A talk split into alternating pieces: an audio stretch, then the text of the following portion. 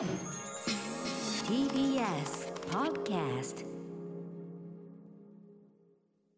3月23日木曜日時刻は今8時ちょうどです。回りました。TBS ラジオキーステーションにお送りしているアフターシックスジャンクションパーソナリティの私ライムスター歌丸です。そして木曜パートナー TBS アナウンサーうないりさですここからは聞けば世界の見え方がちょっと変わるといいなな特集コーナービヨンドザカルチャーです。早速ですがゲストのご紹介です。まずはライターの多田投資さんです。よろしくお願いします。よろしくお願いします。はい、多田さんお世話になってます。今年初っ端からお世話になりましたね、えー未体験ゾーンの映画たちご紹介。そして2023年を明るく照らすフラッシュライト特集大変お世話になりました。その後もあのすごく反響がずっと途切れなく来ているフラッシュライト特集でございました。よかったよかった。はい、うんえー続いてこちらでございます。人気覆面ブロガーの三角締めさんです。よろしくお願いします。どうもよろしくお願いします。はいいらっしゃいませ。今日もですねバッチリ決めてきていただいてて。いやいやいやパニッシャーマスクの上にこれは何というのかな。これなんていうんですチェーンメール、はい。うんなんかコイフとか言うんですっけ？まあチェーンメールが一番まあチェーンメールの頭の部分だけですね。あの要はそのあの かなんていうの？あの鎧のそうですねあの刀を防ぐなんていうの？何片びらっていうの？なんかそういう鎖片びら鎖片びらみたいなですやつですよね。そうなんです。重くないんですかそれ？これ5キロあります。5キロ？マジで？体重計で測ったら5キロあって持ってくるのも一苦労でした。えー、着用中でございます。ありがとうございます。えー、坂口めさん、えーこの番組ご出演は昨年末のシネマランキングはじめいろんな形ね、フューチャーバストもお世話になってますし、ということでございます。ことあのよろしくお願いします。いつもいつもお世話になってます。はい。といったあたりでこの二人が揃ったということで番組では2019年以来のこちらの特集をお送りします。せーの。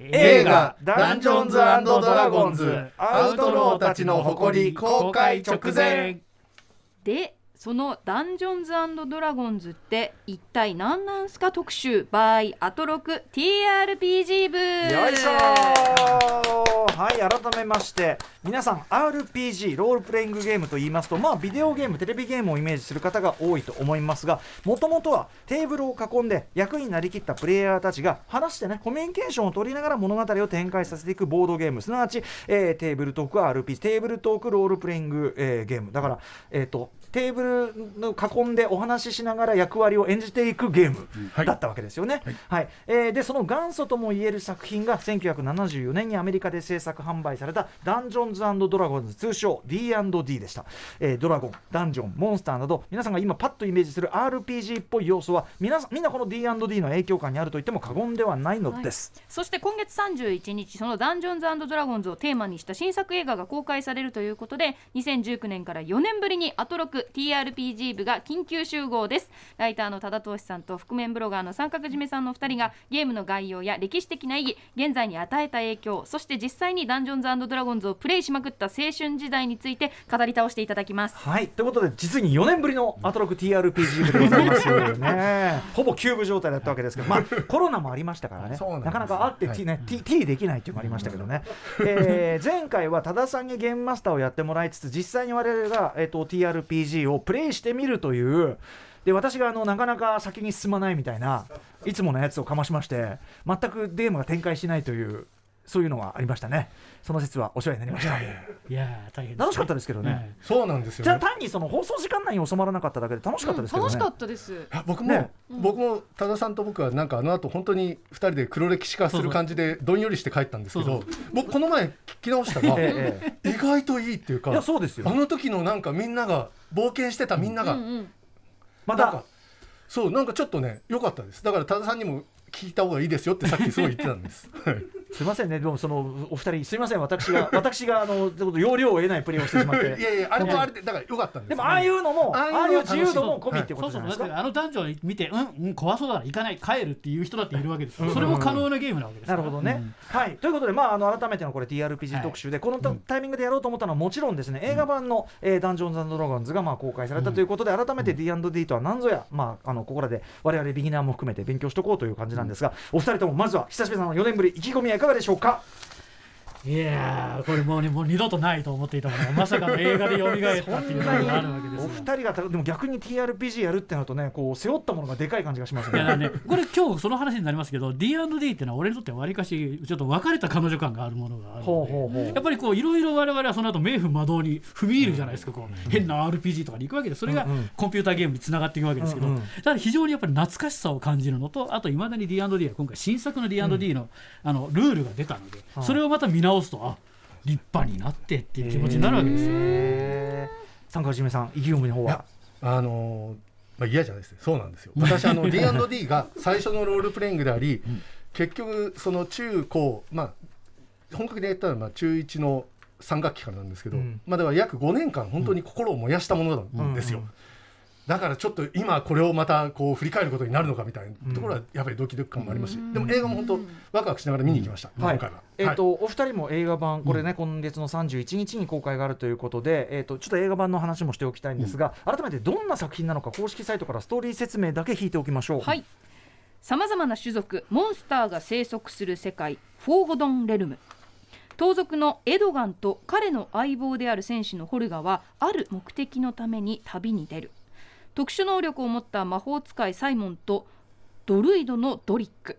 そして聖騎士のゼンクとパーティーを組み全世界を脅かす巨大な悪の陰謀に対峙することになる。まあ、ストーリーだけ見てもなんかよくわかんないってありますけども、うんえっ、とお二人はもうあのご覧になったんですか、はい。これ映画版というのは。もう私もちょっと多田さんの紹介であの死者を見させていただきました。これね、あの内側の話であれですけど、これ、もともとの構成から映画のコーナーが多分時間が倍増してるんですけど、今回うん、これは僕がお願いして増やしたんですけなるほど。というのは？これ、映画面白かったんですよ。よかった。普通こういう特集って、えたまにあるじゃないですか。映画はあれだけどこれにかこつけてちょっとカルチャー紹介しようかなっていうのもあるじゃないですか、ええ。そうかなって俺はちょこっと思いながら見見たんですよ、この映ええ。ええ。ええ。画すげえ良かった。あそう。すごい良かった。これこの前あのフューチャーパストで伊賀さんも言ってましたけど、はいはいはい。面白いんで、うんうんうん。ちょっとそこの魅力も掘っていかないとより D&D の魅力を伝えられるんじゃないかと、へいう感じですね。え、うん。三角締さんもそこは。そうですね。僕もあのまあこれまで「ダンジョンドラゴン」っていううん映画があった、はい。ダンジョンズドラゴンズっていう複数形が日本人は分からないのかなみたいな感じで、ダンジョンドラゴンっていうタイトルでうん。放題になって出たのが2000年代ぐらいに、はい。うんうん。あの作られてそれ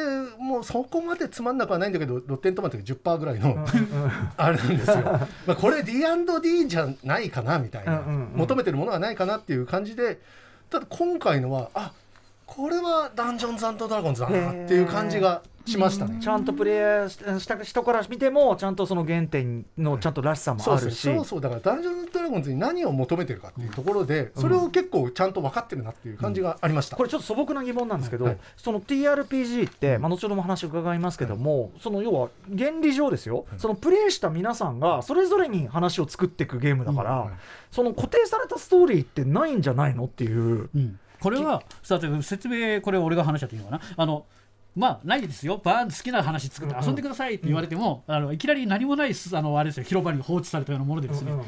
どうやったらいいか分かんねえよって人もいるじゃないですか、うんうん。そういう人のためにあの出版社側がですねこういう世界でお話を作ってみたらどうっていうのが今回の舞台になってる「フォーゴトン・レルム」っていう、んそのえメーカー側が提示された世界なんですよ。フォーゴトンレルムってのはそうなんだ、その、はいじゃあ公式すなんていうの？公式ストーリーベースいろんな世界があるけど魔法魔法、えー怪物。いろんなものがこうバランスよくいる。結構こうバラエティーに富んだ世界なので、公式推奨何でもありあり、うんうんそもそもこの最初に出たドラゴダンジョンズドラゴンズこれまあ日本で出た最初に出たやつなんですけど、うん。この時はまだ世界観とかなくて、まあ、ダンジョン行って敵倒そうぜみたいな、うんもう要するに側しかなかった、はい。うん。ただ要はこれをや掘り進めていくとやっぱり世界観欲しいよねとかうんいろいろなって公式がまあ用意してったっていう、そのうちの一つがフォーゴトンレルムであじゃあそのとドラゴンランスだなんだっていろいろあるわけですよ。はい。じゃあそれに一応今回のストーリーもまあ即してると。はいいうことなんですね。まあ、ストーリーも即してるというかそのフォーゴトンレルムの世界観でオリジナルの話を。あなるほどなるほど、これでもさ映画宣伝する側もさその D&D の説明から始めるわけにもいかないのかさなんか予告とか見るとなかなか苦慮してんなっていうか。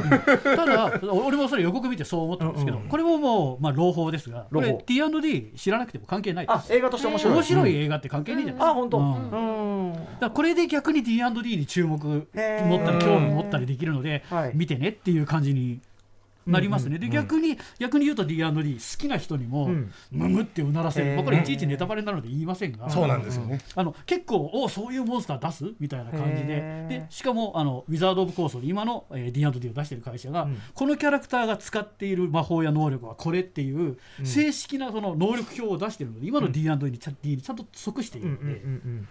そう納得とかある。ちゃんとしているっていう、うんうんなんかあの映画的に注目すべきポイントというか多田さんありますか？これはぜひ言っておきたいところがあるんです。が、うんうん。これよいいですか？お話。どうぞどうぞ。よかこれ誰だ？こんな結構マニアにもちゃんとできて、うんうんしかも一般ユーザーにも分かって素晴らしいなって思ったら、はい。これ作ってる人がですねえー監督、えー脚本、うん。えーエグゼクティブプロデューサー制作総指揮、うん。で、えージョン・フランシス・デイリーっていう人がいるジョン・フランシス・デイリーこの人は、えー今までスタ、えースパイダーマンのホームカミングの脚本なんかをやってた人なんですへえあそうなんだ。でうん。この人昔実は本職は役者さんでですね。うんうん。あの昔テレビドラマで「フリークス学園」っていう、うんうん。あのジャドアパトとか、はい。ギークス。えーセスローゲンとか、うん。そういうのでギフリークスギークスっていう、うんう不良と、えーオタクがうん。学校からつもはじきにされてる者たちが、うん。なんか仲良くなったり反目したりっていうドラマで、はい。まあ、はっきり言ってストレンジャーシングスの元ネタうんうん。なんですよ。うん。でそれのオタク少年をやっていた人で彼が D&D をストレンジャーシングスの少年たちのようにやってて、うんうん。で不良に D&D やろうよって言って、うん不良を演じる後の2代目グリーンゴブリンのうんうん。ジェームズ・フランコに、D&D やりなよって言ってそいつがドワーフドワーフかっこ悪いからやりたくねえよって言うんだけど、うん。その不良ならではの起点で、うんうん。えープレイをうまく活かせるって非常によくできてるですドラマがあってそういうのをやってた少年が大きくなってこれを作り上げたってちょっと感無量、ーある意味だからそのリアルタイムプレイヤーそう。そう同じどね少年プレイしてた少年としてはそうそうそう俺たちみたいなやつが作った映画っていうか。だからストレンジャーシングスっていうのはある意味、まあ、その話になると俺がもうイライラしてくるのであれですけどそのなんか途中でさっきあのキャラが D&D をやめたりですね、うんうんうん。なんかそれを聞いてなんかもう暴れたりですね。ねもうまあまあ見た人は分かるんですけど、うんうんもうとあるキャラのことを俺は一生許さなかったりするわけですがそういう D&D をやめるみたいな辛い気持ちになるようなドラマと違ってですね、うんうん。なんと素晴らしい、うんうんなんか夢は叶ったっていうですね、なるほどね。そうか。じゃあじゃああのちゃんとした人が作ってんなんても当然あるし。ですね。あとやっぱり先ほども言ったあの能力値が、えー戦士魔法使いみたいな感じで、えークリス・パインあの、うん。新しい「スター・トレック」のうん。科学船長でおなじみ、ええ。彼が、えー盗賊で出てくるんですけど、うんうん。まあ盗賊なんでで銀融詩人なんで、うんまあ戦わないんですよ。歌って調子いいこと言って持ちキャラば盗むみたいな人で、うんうんうん。ちゃんと能力値があのこの人はこの担当ってなってて、うんうんうん。ある意味オーシャンズイレブンとかミッションインポッシブルを見てるようなそれをファンタジー風味にしている。チームチームそうなんだ。チーム感が大事なんですよやっぱり、うんうんうんそのダンジョンズドラゴンズってそのまあその戦闘力ある人たちが倒してイエーイじゃなくて、うんうん一人一人こう役割分担を果たしていくみたいなのが、まあ、やっぱりグッとくるところなんですね。うんうん。でそれがよくなってるしあのあと、まあ、途中から入ってくるキャラが結構あこれネタバレになっちゃうんですけど、うん。すごいあのマスターが出した NPC 感があってすごい良かったんですよ。ほう。あの こいつはみたいな。あれですね戦隊もので途中から、そのなんなんとかブラックでちょっと強そうなやつが あれ感助けに来たぜみたいな感じのやつがいたりですね、それあのあれだ TRP とか D あの D&D あるあなんかるっていうか。なんかあるあるつくまあこれはこういう感じなのかなみたいな風にこっちは受け取れる。はい。指輪物語ロード・オブ・ザ・リング。はいホビットがあって、うん。えーナルニア国があって、うん。ゲーム・オブ・スローンズがあって、もううん。ファンタジーの見せ場ってもう全て描かれ尽くしてるとも言ってもいいじゃないですか。うんうんというわけで今回のこれっていうのは実はコメディコミカルになってて、うんうんだけど主人公たちがそれに対してこうあっけらかんとわりかしこうメソメソせずに、うん一般のものがしかも成長していくあレベルアップしていくっていう話なので、うんうん。うんあれですね。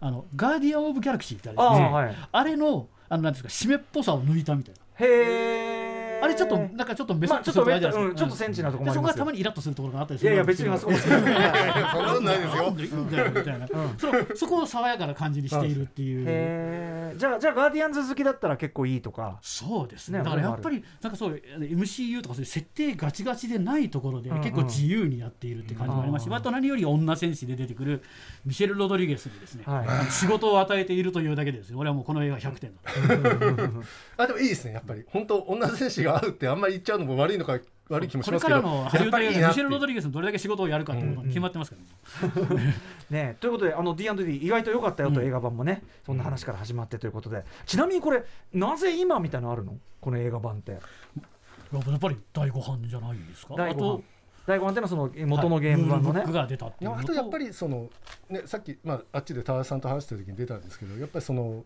昔やってた人がクリエイターとしてうんうん。っていう、あの成熟して作れるようになってっていうのが重なってっていうのもあるんじゃないですか、ね。ストレンジャーシングスもねそうそう同じことですよね。そう。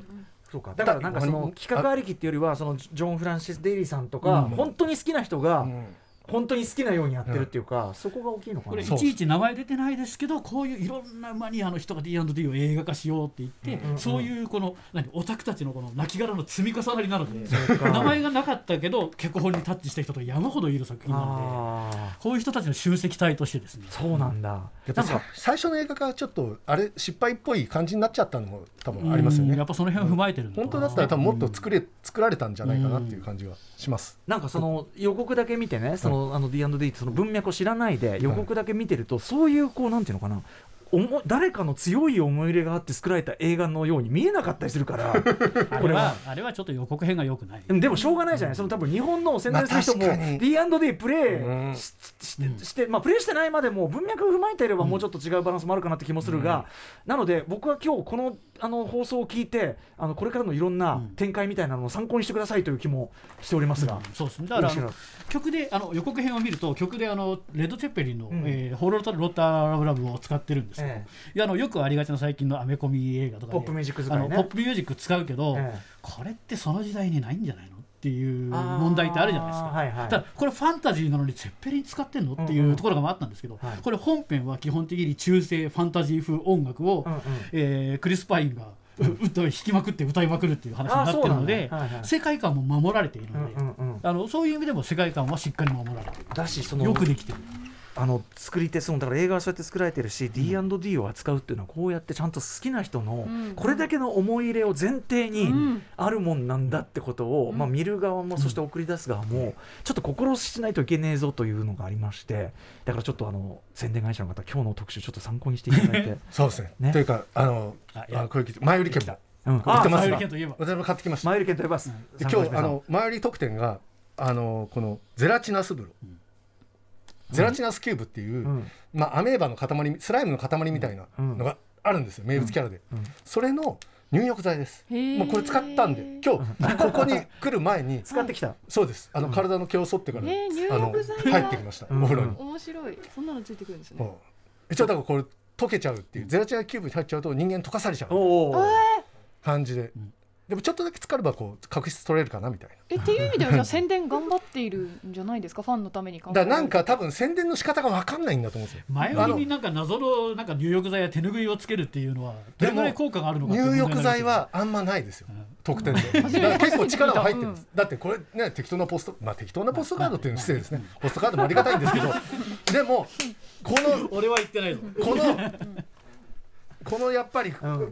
ね入浴剤。え使うっつうのはね偉いですよつけるっていうのは。でも知らない人からしたらなんで入浴剤なんだろうって思うから、うんうんファンの人だからこそ分かでるっていう。もこれ見たらあなるほどっていう感じもしますよ。劇中には一応出てくる。そう。ねだからあなるほどそれでこれをつけたんだみたいな感じもあります。まあいろいろあるけれどもとにかくそのどうなんだろうって思ってる人はまあ見て損はないと思います、こういうとこさあとパンフとかねちゃんと充実してるといいなとか思っちゃそううけど。ですね。まだパンファねどうなんだろうな。ちょっと確認できないだからまあそのマニア的なところもなんか非常に充実してると思いますよ。一般的なことを言いますけどあの、うん。あれ初心者が苦手な D&D モンスターで、うん。ラストモンスターっていうサビの生物がいてそれがあの相手の剣を錆びさせちゃうんですよ、最悪じゃないですかそれでそのラストモンスターでまあわりかし初心者の、えーかんあのうん。関門キャラクターなんですけどここで折れちゃう人が多い、ラストモンスターが鉄くずを奪い合ってるシーンがあったりしてですね、うんうん。なんだこのこだわりはと思ったりするようなマニアックなシーンもあったりするので、はいはい。あの知らない人から知ってる人までそうバランスよく楽しめる。映画自体はね作品そのままそうなってるからということで。ということで改めてこれは文脈分かってるとさらにですね楽しくなってくるはずだし、えー改めて D&D の重要性学んでいこうということでお知らせの後は80年代当時、えードラダンジョンズドラゴンズと出会ったお二人がどのような衝撃を受けたのかこれあの「マイ・ゲーム・マイ・ライフ」と同じで、ゲームというのはやっぱりその人の経験として語っていただくのが一番。そういうことです。ねそれを聞くのが一番なのでまずはその作品をね、えーどのようにこのお二人が楽しんできた衝撃を受けたのかそして、えー D&D が後世に与えた影響などについて順にお話を伺っていきます、えー TRPG あとあのトロック TRPG 部お二人よろしくお願いしますよろしくお願いします。After Six Junction. 時刻は8時20分。生放送でお送りしているアフターシックスジャンクション。今夜はダンジョンズドラゴンズ特集です。ライターの多田投資さん覆面ブロガーの三角締めさんによるアトロク TRPG 部となっております。よろしくお願いします。よろしくお願いします。改めてですが、えーまあ、4年ぶりなので、えーそもそも TRPG ってどんなものってちょっとそこからあのうんざっくりあの再確認しておきましょう。TRPG って何でしょう多田さん。まあ、あの先ほど歌丸さんにもおっしゃっていただいたテテーブルトークロールプレイングゲームですよね、だからテーブル囲んで要するにルールブックを持ってそのルールの中を説明してその内容にとってあい他のプレイヤーがリアクションを取ったりしていくっていう、まあ、ボードゲームの一種。まあまあ確かにそうだね、だからそれそれでそれをその状況を説明するためにメタルフィギュアを使ったりタイルで距離感を測ったりっていうのは前リプレイでもやったと思います。うんうん。で、えー三角締めさんだったらその例えばやれ戦士だとかですねそのうないさんが僧侶みたいな感じで役割を分担してもし自分がそのシチュエーションだったら何をするかっていうことを会話形式で役割にのっとってやっていくルールがしっかりしてるごっこ遊びみたいなもんですね、本当に、うん。はい、で、えっとまあ、プレイしてってこれはだから決まったあれがあるわけじゃないから本来は。決まったストーリーもあるわけじゃないから、みんなでストーリーを生成していくっていうかものってことですよね。そうですね、うん。ただまあ基本的なシナリオはそのゲームマスター、ダンあのダンジョンズドラゴンズではダンジョンマスターが、あの一人要するにちょっと。要はちゃんとした話は作るんですよ、うん。でもそこにプレイヤーが参加することでどう転ぶかわからないっていう感じになってくるんです、うんうん。ただ一応ある程度の結末は、まあマスター的にはいくつか用意してるみたいな。ああそうか。そうじゃないとそれこそ本当のほうずなだけで、ん。それは逆にやっぱりプレイヤーも飽きてしまうので、うんうん。あのやりたい放題スキルとやっぱりちょっと飽きちゃうじゃないですか、であるある程度の目的がないと。ゲームマスターがちょっとホストとしてね腕が問われるあたり。そうですね、だからもうそこはざっくりねあのある程度の目標は決めておかないと。うん。ただどういうふうなことがあっても対応しなきゃいけないのでまあ大変っちゃ大変ですよ、そうですね、これ一応あの比較として分かりやすいんでそのテレビデオゲームテレビゲームの RPG やられてる方はすごく多いと思うんで、うん。比較するならばあの同じなのはまあその役割になってでパラメータに沿って進めていくっていうことでしょうけど、うんどうでしょう？その違いとか 同じところとか。やっぱりゲームマスターの判定をコンピューターに任せてるっていうことですよね。まずその最初のウィザードリーやウルティマっていうのはそういうのをやってくれるホストをコンピューターにやらせたら楽じゃね？っていうところからですから、はい。ただ要はやっぱり、まあ、テーブルトークロールプレイング自体の魅力というと、やっぱりそのロールをプレイする、うん。役割を演じるっていうことですよね。うん。うんあのなんていうんですかね。演劇って、あうん。僕あの相田和弘監督の演劇ってドキュメンタリーやったじゃないですか、うん。まあ、すごい僕大好きなんですけど、はい。平田織あれで平田織さんさんが、まあ、その後が僕公演もちょっと行ったんでそれがごっちゃになってるんですけど、要はその海外とかではその趣味として演劇をやってる人がたくさんいて日本もそうなった方がいい、うん。その演劇っていうのはもっと身近なものであってほしい、うんうん要はその人生かけてるとかじゃなくて、はい。気軽。にで実際テーブルトークロールプレイングそっちの面白さなんですよね、うんうんその何かをクリアする何かをこうん。う成長するキャラクターがそれも面白いんですけど、うんうん。要はその役割を演じてうん。そのみんなとその役割を演じながらか、なんですかね、コミュニケーションそうコミュニケーションとこれが一番面白いです、うんうん。それが醍醐味っていう。だその意味ではあのうなえさんめちゃめちゃプレイしてる、はい。あのまだ見せ人狼とか、はい。ってある意味 TRPG そうなんですよ。まあ、最初の人狼って狼と村人しかいなかったですけど、んうん。どんどん増えてきました。からバリエーションが増えてくる僧侶うん。とか、そういうふうになってきたのと同じようにやっぱりこれはロールプレイのその D&D から続く TRPG の概念がゲームに入ってきてるっていうのは間違いないね、すよでその要はプレイなんていうの役割を演じながらもちろんはい謎解きっていうのは一応うんお大目的だけども、そのコミュニケーションを取っていく面白さですもんね。そうですね、うんまあ、特にマーダーミステリーなんかはよりダンジョンズドラゴンズそうですよねあれ役柄を振られてそれを演じますもんね。まさにその人格まで用意して人間名前まで用意されてて、うん。うん。ステージまで用意されてるのです。すごく似てるなって思います、そうなんです、はい。私あの TRPG 部あったじゃないですか、うん。あのあの後まあ感化されてあの TRPG カフェにあのクトゥルフとかやりに行ったんですよ、うん。でその後あのリスナー仲間とかに誘われてマーダーミステリーとかやったりして、これは一緒だなって思いました本当に。ああのまあそれはそれで本当面白かったんですけど、うんうんうん。クトゥルフもマーダーミステリーも、うんあの本当に同じだ。だから逆に言うとマーダーミステリーとか、うん。人狼とかそういうのやった人は絶対ダンジョンズドラゴンでも楽しめるんですよね、うんうんむしろ今はだからそういう土壌がすごくもう広まってるってはい。いう状況かもしれない。我々が思った方向じゃないところから流行ってるっていう意外な感じですね、うん。はい。まあ、そういう TRPG の歴史の中で、えーまあ、歴史的一作「ダンジョンズドラゴンズ」はどういう作品という位置づけでしょうか、はい、これはなかなか説明大変なんですけど、まあ、ざっくり言うと名前言いたい名前の人が一人いるんで、はい。ゲイリー・ガイガガイギャックスって人がいてるんですゲイリー・ガイギャックス言いたい名前。強い名前、この人がアメリカでですね1974年にですね制作し始めた74年ですからかなり前なんです、ううん。んで、えー日本に入ってきたのが1985年結構経ちます、うんうん。で我々はそこに触れた。今三角締めさんがお持ちになってるのがこれがクラシック D&D 通称赤箱と言われる。箱に入ってるえー。赤箱、はい。うん。でまあいろいろあってこの後いろんなゲームが出ることによって、えー、D&D もねこの一人勝ちじゃなくこう他のいろんな RPG ルールと競合しなければいけなくなるわけですけど、うんうん。97年にあのマジック・ザ・ギャザリングで、うん。トレーディングカードゲームで同じ、うん。ウィザーズ・オブ・ザ・コーストっていう会社が、はい。えーこの元の会社を買収してですね、うん。でこの後 D&D を出すようになっていくんですが、うんうん。で2000年にですねあのこのダンジョンズドラゴンズのシステムで全ての世界の RPG をやってしまおうっていう D20 システムっていうのを含んだ第3版っていうのが発表されるんですよ。このサイコロいっぱいいろんなサイコロありますよね。それをふ振るルールを使ってクトゥルフ神話も SF も全てやっちゃおうというあー確かに。汎用システムを作る。確かにシステムねさえ別にあったら別に世界観変えて遊びますもんね、でそれをあのライセンス費払えば他の会社も使っていいよっていう形になって三角締めさんがやおらいろなんか何か組み立て始めてますよ。ちょっとちょっとビジュアル的にこれ置いといた方がいいかなと。あどうあサイコロ振り用サイコロ振り用のねあれをねトレイをね組み立ててでました、えーさらにそこになんかもっとミニチュアとか使った方がみんないろいろ分かっていいんじゃね？っていうミニチュアを使用し始めた3.5版4版とかそういうこう、うんだずーっと D&D で変わり続けていってで今まで、えー2022年ぐらいまであのホビージャパンで日本の会社が出してたんですけど、うんうん。あのあれですね、えー、この第5版を今度この前の12月からですね、うん。そのさっきのウィザード・オブ・コーストっていうのは日本支社で、うん。えー発売して本体が出すようになってきたと。うんうん。で、えーそれが今日本でだんだん展開して今、えー三角締めさんがルールブックを持って見せています、うんうん。これが今最新の。とにかくでも1974年に生まれた古典中の古典が形を変えながら今もリアル現在進行形で、まあ、遊ばれてるし発発売されてるしってそういうことですよね。なんかあのカップ焼きそばで言うとあれですけど確かに。味の変わらないペヤングというよりもどっちかというと、味がどんどん変わったり麺の太さもどんどん変わる UFO みたいな。だけど UFO その感じちょっと UFO をいつもあとクラシック UFO も売られてるみたいな。そうそううん。うん。うん。ね僕は言ってはいないんですけどね。売ってもう歌い歌い売ってないんだ、うんそうかそうかそうか。なるほど。ということでまあこれあくまで概要なんですけども、えーで TRPG まあこのダンジョンズドラゴンズ。まあ本当にあの僕もやったことないけど、まあそれこそあの後でも出てくる ET とかに出てくるから、うん。昔から知ってはいた。ね、えーということでどんな形でお話を進めていこうかというご相談なんですが、どうしましょどうし そうですね。あの どうしましょうっていうか。困っちゃったなみたいなや全然。どうしますか？ういやいややりますよ。うん、えやりますあの三角締めさんにこう振るとこなんですけどそうえっとそうなんですよねはいはい。僕もちょっとそうなんだうん。そうなんですよ。うんはいあのダンジョンズドラゴンズの役割ですかねこれね？もちろんロールですか？らロールロールを演じるそう私もこんなねチェーンメール着てねはい役割をロールしてるわけですから。はい。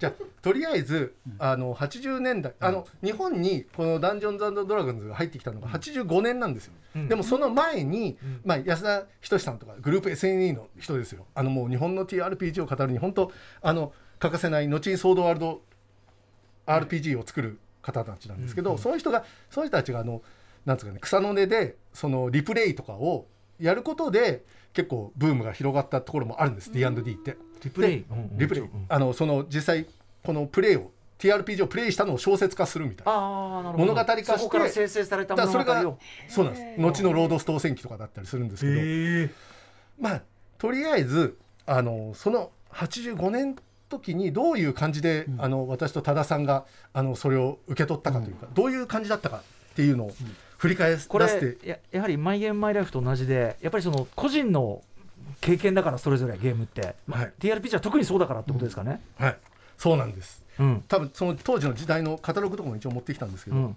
概要を語るよりもそのそれぞれのどう接したかみたいなことをそれぞれ語どっていきますか？うん。あじゃあそれ多田さんからお願いきますかいしますよ。うんあのまあこういうのでもともとそのエアガンとかタミヤのプラモデルとかですね、そういったものに興味があった人っていうのはそういうプラモ屋さんに行くわけですよ、うん。で、えーこういう D&D とかそういうものっていうのはあのシシミュレーションゲームありますよね、そのスターリングラード攻防戦とかそういうのを作っている会社が結構出してたりとかそういう系列だったので普通の本屋さんじゃなくてプラモデル屋さんにあったんですああはい、というわけで、エアガン見に行こうっつってそしたらこういうの売ってたの。まあ、ホビージャパンがやってたぐらいだからはい。やっぱそういう文脈なんだそういうう出会いであったっていうところなんですけど、でうちは漫画はダメだったんですけど、ん。えー D&D は活字ですから。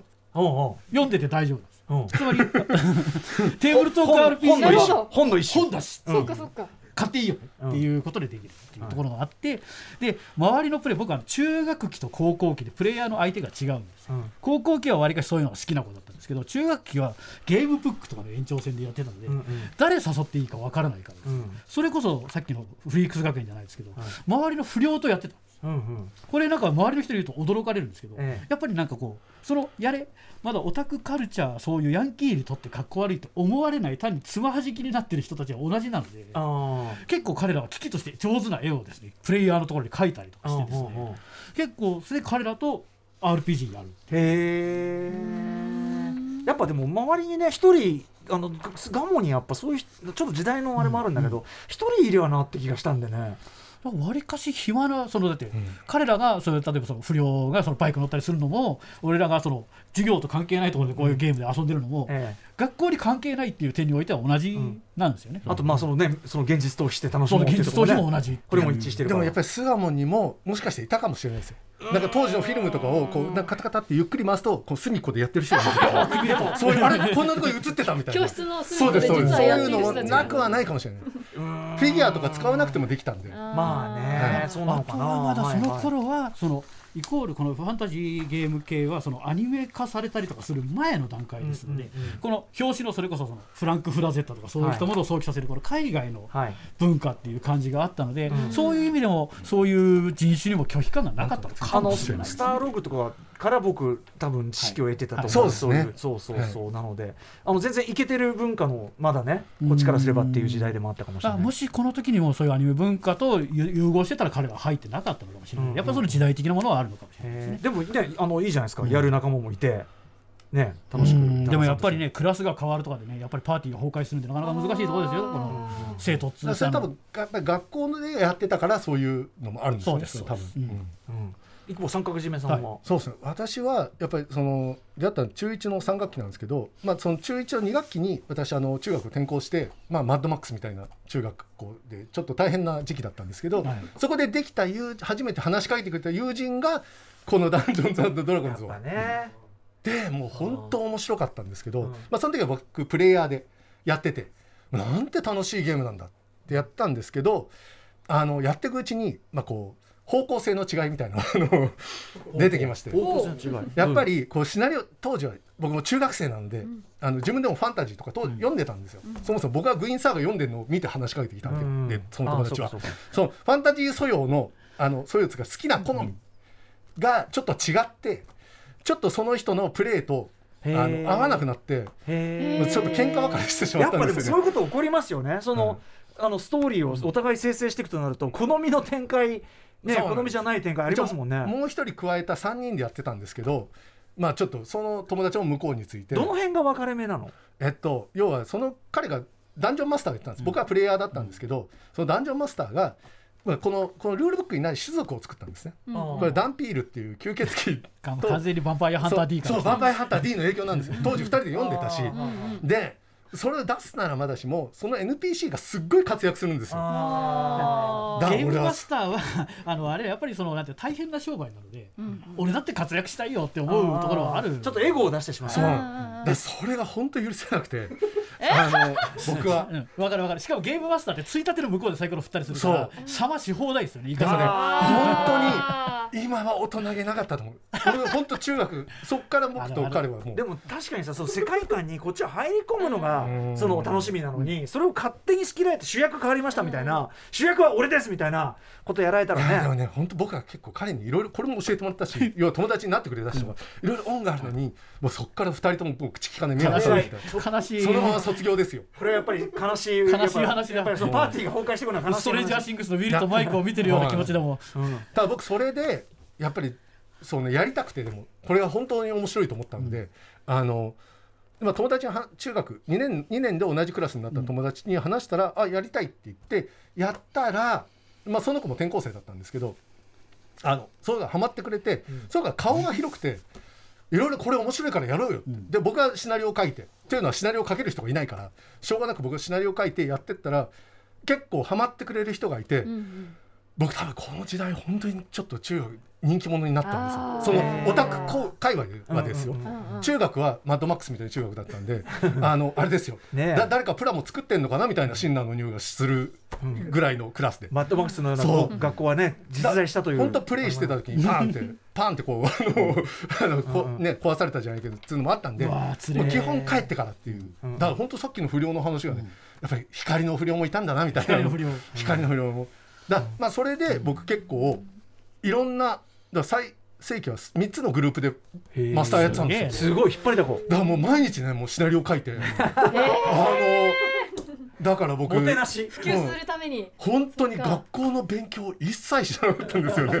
あのみんなのためにね僕も人生で初めての成功体験だったんであこんなにね今までねもう僕も昔から背高かったんでこううどんの大木だなんだってやあら。たら結構ねやっぱりこれあの体でかいけど運動神経が決してよくわわくはないので、そういうのでやっぱり侮られがちだったんですけどこれで本当にねうんあこんなにみんなから来て来て言われるなんてとうん嬉しいね。そうですよ。お小遣い全部メタルフィギュアとかに使って、もうもうリュック持って、うん。もういろんなところに俺知らない人のところに本当行ったりしましたもん。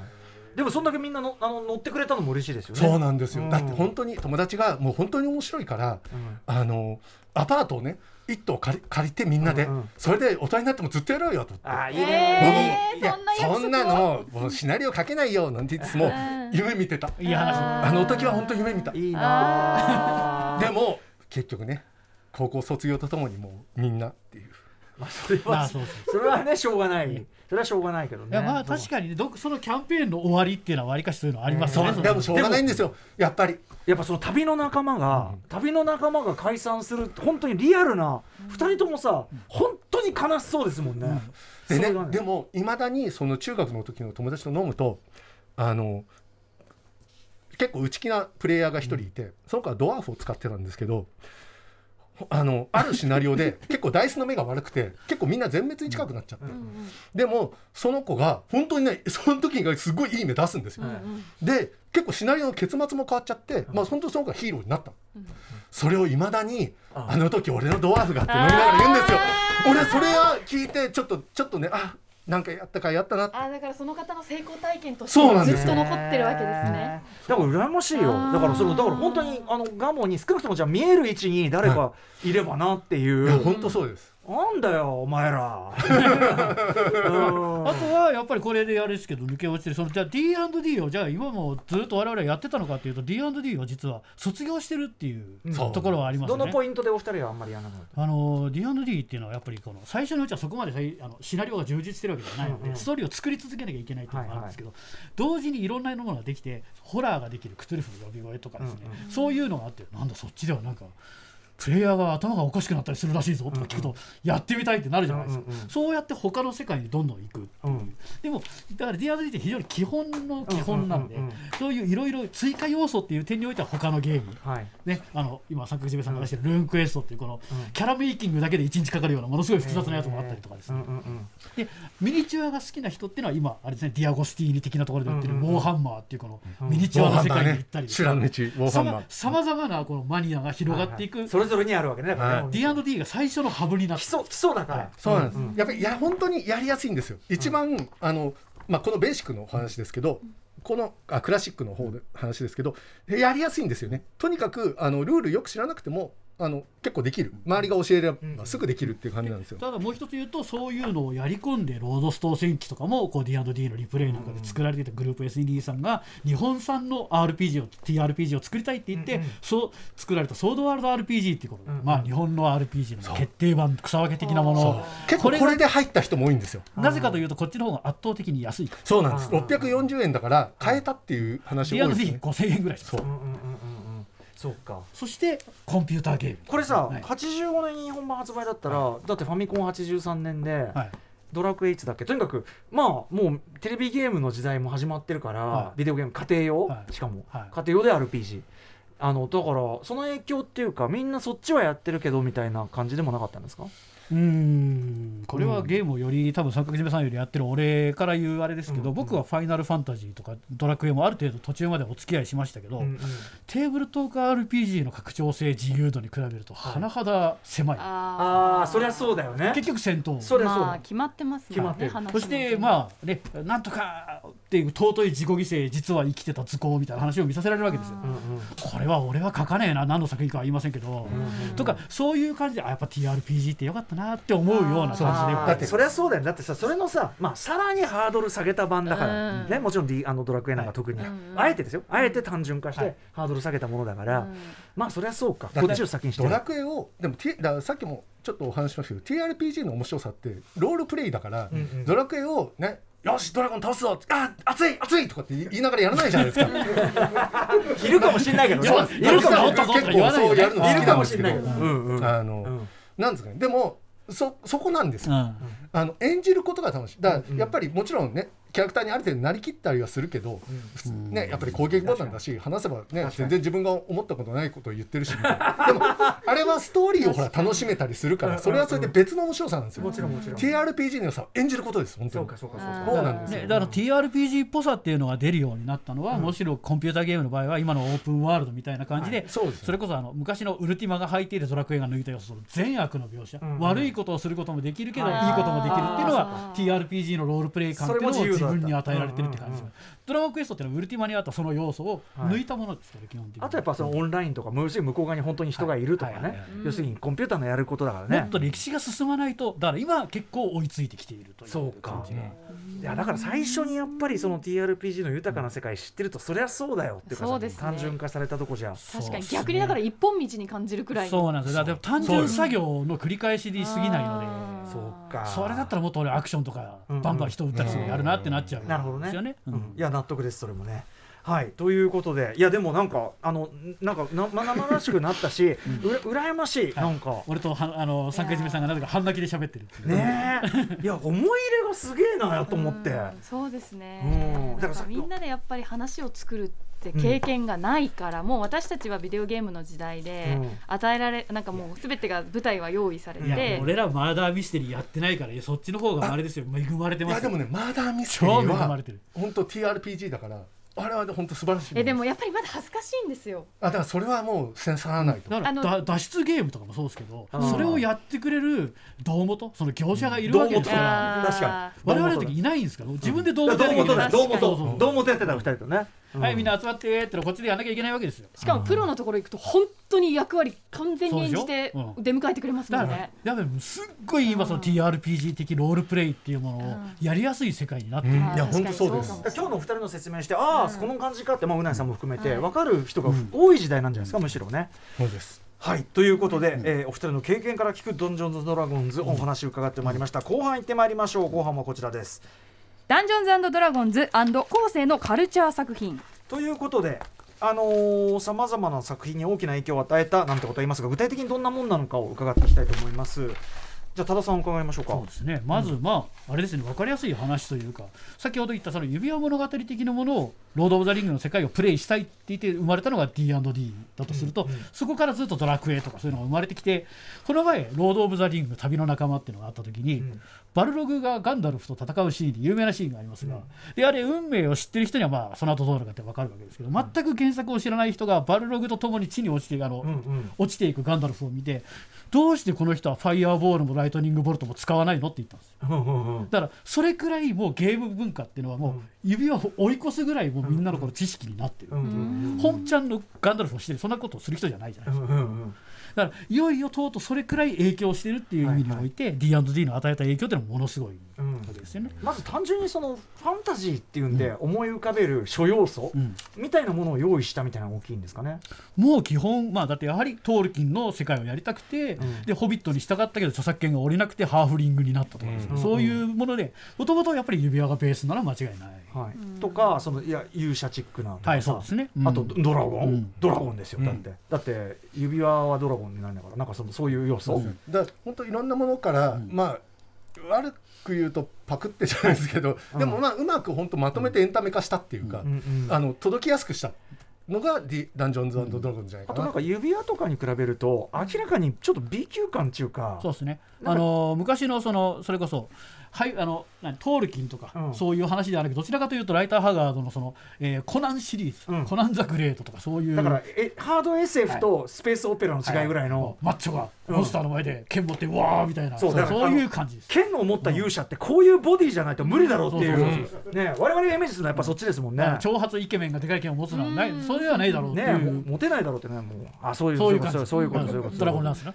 絵を我々に無言で見せるという。ラジオ いやほらお二人プロのお二人が話してくれる。ああそうはい。はいただちょっとまあそういうレベルアップとかいろいろそういうことは他のメディアでも言えるでしょうからあれですけどその AD&D からできたアライメントっていうシステム属性っていうシステムがあってこれはあのにその人のえー性格を秩序と中立と混沌でを守る人と善と中立と悪っていうこの3つのパラメーターに分けてほうほう。でスーパーマンは善なる秩序だつまり秩序を守りたい善の人、うんうんうん。バットマンはもうちょっと中立な善とか、はいそういうふうに、はいはいこの全てのキャラクターをあー。9つのパートに分けるっていうことによって、はいはいそのキャラクターを、えー自分のキャラクターはこういう人だって言ってロールプレイの指針にするっていうシステムがあったんですけど、うんうんこれはあまりにもよくできたシステムなので、うんうん。今ハリウッドで脚本を作ったりとかあとはないしは映画評論とかをするときにこのキャラはこういうふうに今、えー善なる秩序だったものが中立の中立に落ちたとか、そういうことをこはいはいう比較するっていう、えー人物描写に使われるシステムを作ったっていう点においては D&D および AD&D っていうのはものすごい影響を与えている。そうか。地味に与えてると思うんですそうか、うん。キャラクターの構造みたいなのを可視化したってか、だから GTA の主人公は絶対最初は中立の中立から始まるんですけど、どうするかは主人公次第。これが今のオープンワールドのシステムなんですから、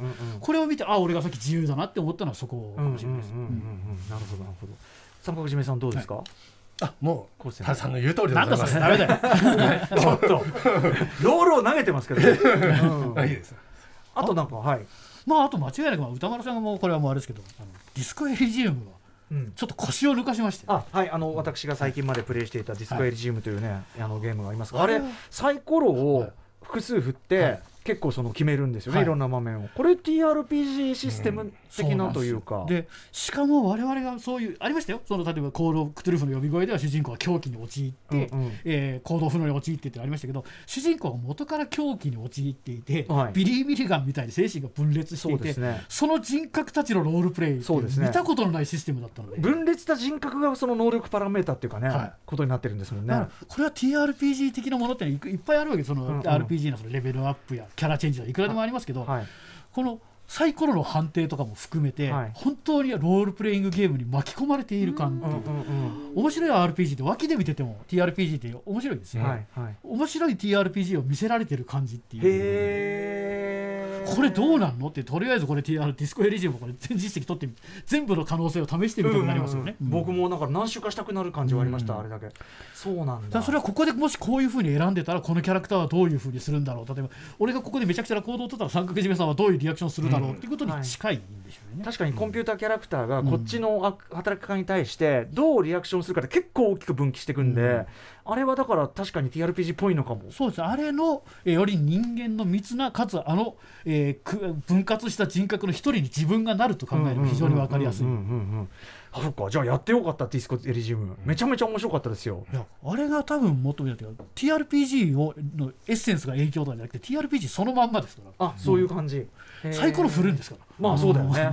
うん。あの三角締めさんもぜひあ僕もちょっとやってます、うん。あのタラさんの話聞いて初めて、うんうんうん。あ面白いなっていうこれはロールプレイング TRPG だなみたいな、なんか日本だとそのなんか先ほど言ったその役割を演じるの恥ずかしいっていうのはもしかすると海外だとディベート文化とかがあるからロールプレイしやすいっていうのはあるのかもしれないですけど。確かにあれも役割ですよね、ただ日本っていうのは今ですね異世界転生ものっていうのがめちゃくちゃ流行ってるじゃないですか、うん。あのダンジョン行って料理人だけど、うん。ええすげえ流行ったみたいないろいろありますよね、はい。面白いのありますけどああいう思思いもしなかった設定を考えてオリジナルに発展させるっていうのは日本の文化のいい点だと思うので、うんうんうんもしかするとそういうところからそういう D&D 的なファンタジーや TRPG が発展する可能性は大いにあると思うんで。なんかロールプレイするのだってみんなコスプレとかもしてるしさ。ななんていうのかなそれが普通のなんか趣味の一部になってる時代な気もするんで、全然なんかなんていうの土壌はできたっていうか感じもしますけどね。だからパッケージングの問題なんで、あのいや本当に僕も土壌はできてると思います、あの今この あのダンジョンズドラゴンズすごいなんつうんですか頑張って流行らせようとしてる感があるんですよね、僕も本当このタイミングで流行ってほしいなってすごい思いますね。うん。あのそうクトゥルフとかいろいろマーダーミステリーとかやって面白いです。もちろん演じるの、それはそれで。でも例えばダンジョンズドラゴンズでもホラーっぽいシナリオとかあるんですよ。私、あの今回特集出るまでに4回プレイしてきたんですけど、あの TRPG カフェとか行って、うん。あのそのうち一つがそのなんですかね街でどんどん人が消えてく。でそこに怪しげな二層が絡んでいてみたいな。本当戦闘とか全然なくて会話で進めていくみたいな。ただ最後はまあクトゥルフとかだとほら大変なことにみたいになるけど、まあぶっ倒せるので、うん。あのあまあやじゃあやっちまえばいいやみたいな、だからアメリカのホラーみたいな感じですよ、うんだからねこれはこれで気持ちいいなみたいな。っうんうん。ていう感じがあります、はい。あのだから本当マーダーミステリーとかクトゥルフで入った人がやると本当うなりさんなんか一番最短距離いるかもしれない。そう。もうもうや俺たちよりよっぽどやってると言っていいもうやってると言って過言じゃない。ということでこれあのダンジョンズドラゴンとか、はい。もしくは TRPG 先ほどねカフェっておっしゃってたけど、やってみたいって人はどうしたらいいっていうのは、だってほら仲間いないと。まずゲームマスターいないとね。でもそう TRPG カフェが、あの都内に何店かあるしあとボードゲームカフェでやってたりするんですね。でそういうのに行くとやっぱりあのややってくれたりその初心者歓迎みたいなのあるんで、あのホームページとかチェックしていただくとあの僕もそれであの参加してきました。あ。とあれですねあイエローサブマリンっていうお店の秋葉原店は TRPG フロアはい。があるんですけど、そこに行くと「お一人ですか?」っつってあのフリーの雀荘みたいに 組んでくれるんで、それはやれると思いますね。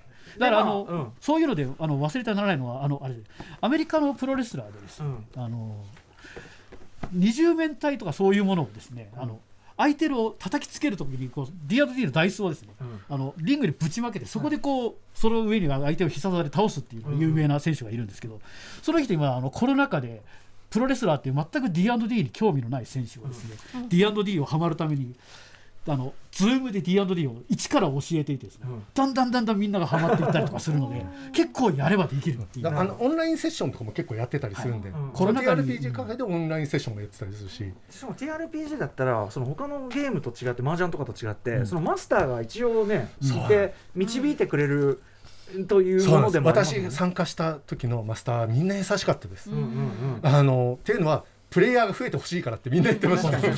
今な今なら優しい人多い。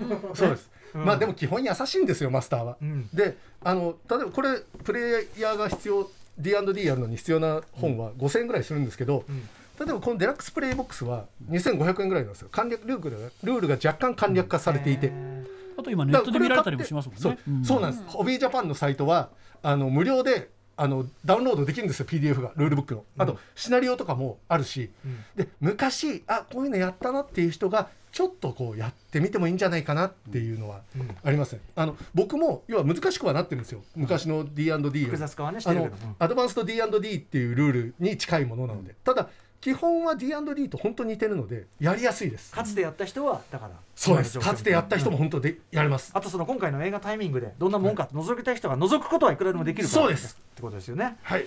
動画もすごいありますから。ということでお時間ね来てしまいました、最後にお二人からのお知らせ事などを伺いたいと思います。じゃあえっと多田さん。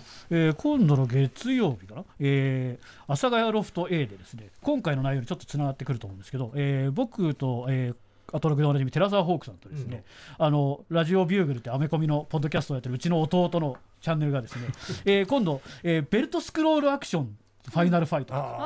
エイリアン VS プレデターとかいろいろあったあの。いっぱい出てくる敵をボコボコ殴るゲームの、えー振り返り特集。